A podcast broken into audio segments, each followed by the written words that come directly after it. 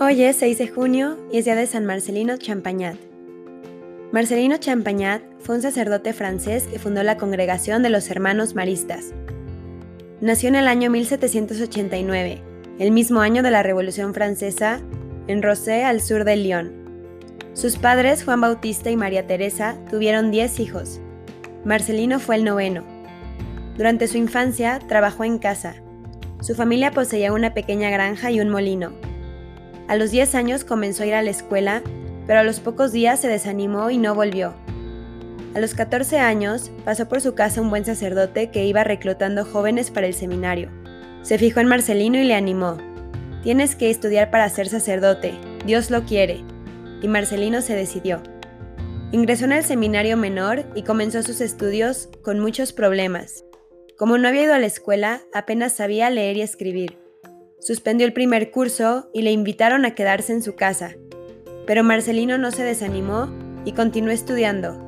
Después de muchos esfuerzos, fue pasando los cursos y pasó al seminario mayor en Lyon.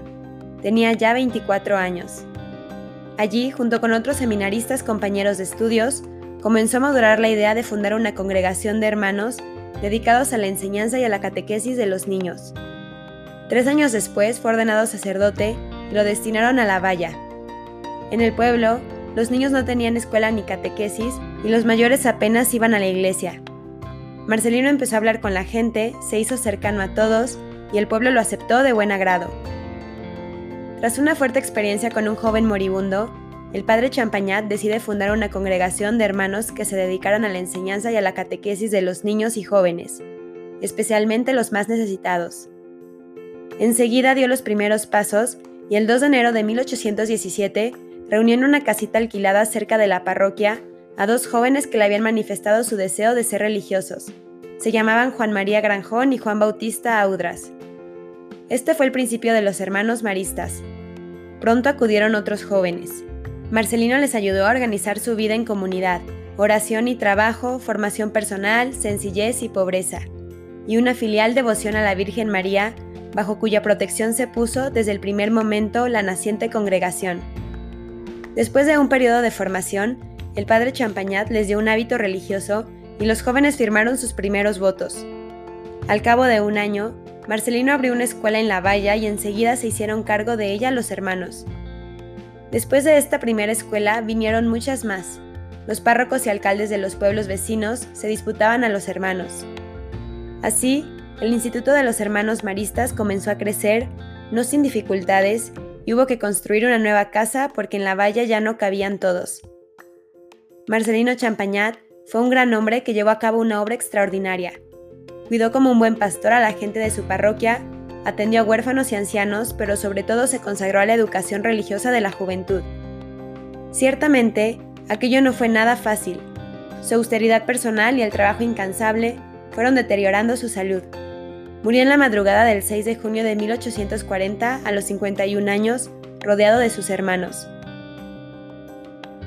En el momento de su muerte, la congregación tenía cerca de 300 hermanos, más 50 que habían muerto ya, 50 casas y escuelas y alrededor de 7.000 alumnos.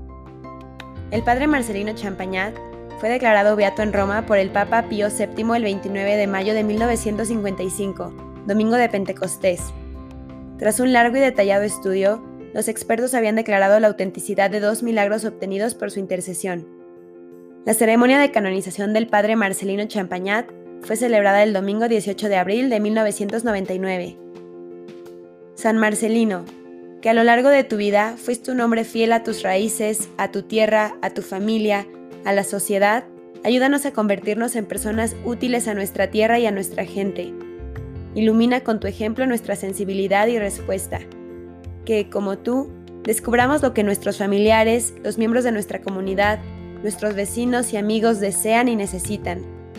Ayúdanos a ser decididos, generosos en la entrega y profundos en imaginación para bien de nuestro pueblo en fidelidad al Evangelio de Jesús.